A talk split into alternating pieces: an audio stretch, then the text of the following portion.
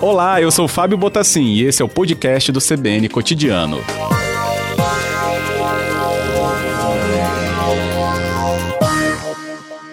Boa tarde, João. Bem-vindo. Boa tarde, Fábio. Muito obrigado pela recepção. Muito boa tarde a todos os ouvintes. Tudo bem? Tudo bem, que bom. A gente quer entender, né, sobre essa mudança aqui, né, no Espírito Santo, desde que veio a informação que haveria a formação de um ciclone próximo à nossa costa, no meio, né, daquela discussão da onda, né, de frio que atingiu o país desde lá da região sul. Essa formação de um ciclone em agosto, como é que é essa avaliação, João?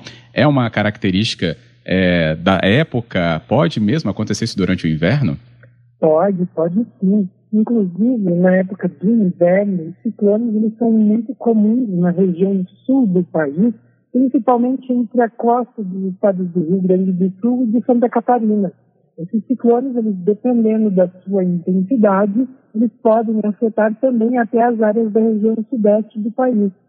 O que aconteceu nesses últimos dias é que uma grande frente fria, uma, uma massa fria muito intensa, avançou para a região sudeste e provocou chuva nos estados é, de São Paulo, do Rio de Janeiro e até mesmo no estado de Minas Gerais e do Espírito Santo.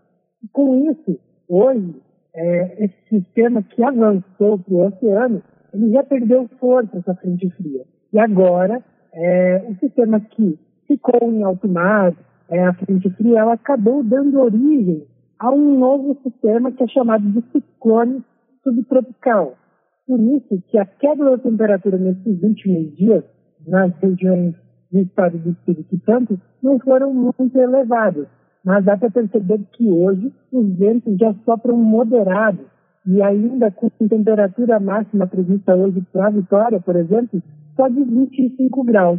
Isso para a capital capixaba é uma sensação até mesmo de frio para uma cidade que está acostumada com temperaturas chegando a casa dos 30 graus, até mesmo em épocas do inverno, né, Fábio?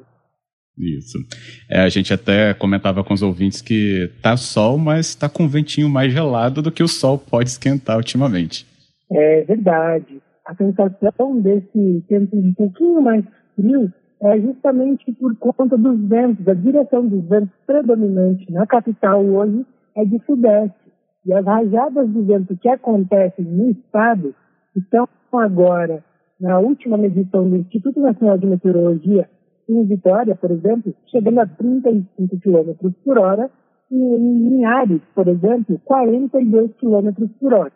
A tendência entre hoje e amanhã é que o ciclone subtropical ele avance para noroeste. Ele está posicionado hoje no Atlântico, no, no meio do Atlântico, do Oceano Atlântico, ele vai se deslocando para noroeste, se aproximando um pouco mais da costa dos estados do Rio de Janeiro e do Espírito Santo. E por isso, a previsão para ventos moderados a fortes, principalmente na noite de hoje e também amanhã.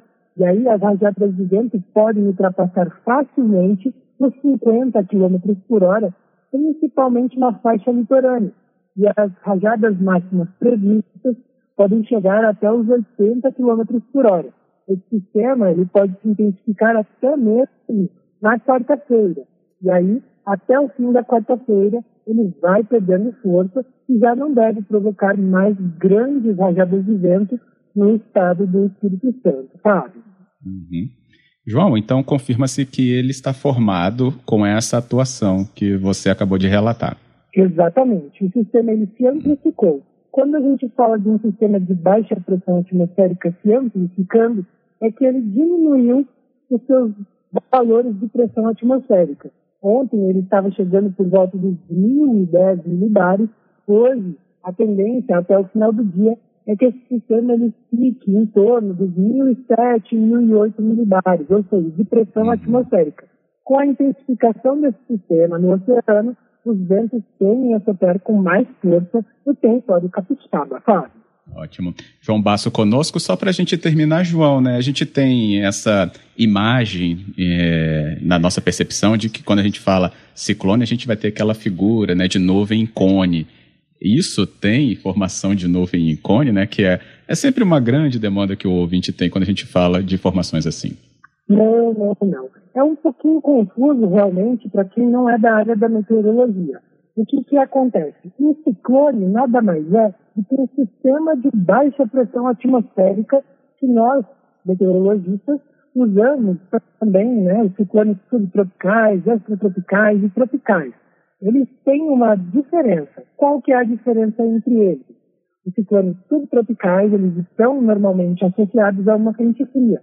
Agora, os ciclones tropicais, eles se formam na região dos trópicos e por isso eles têm também aquela característica que podem formar até aquele olho do furacão. São sistemas que são normalmente mais quentes e provocam também tempestades muito fortes que podem chegar à categoria de furacão e passarem uma intensidade dos ventos. Essa intensidade dos ventos ela também pode dar a classificação do furacão, da sua intensidade. Hoje, por exemplo, nós vemos duas tempestades tropicais que estão atuando no uhum. Atlântico eh, Norte, né? E podem avançar até mesmo para os Estados Unidos, dando origem a outros furacões, que é o Marco e a Laura, sabe? Beleza. Obrigado, João, pela sua explicação. Muito bem-vindo aqui na nossa tarde da CBN. Obrigado mais uma vez. Eu que agradeço. Um ótimo dia para você e para todos os ouvintes também.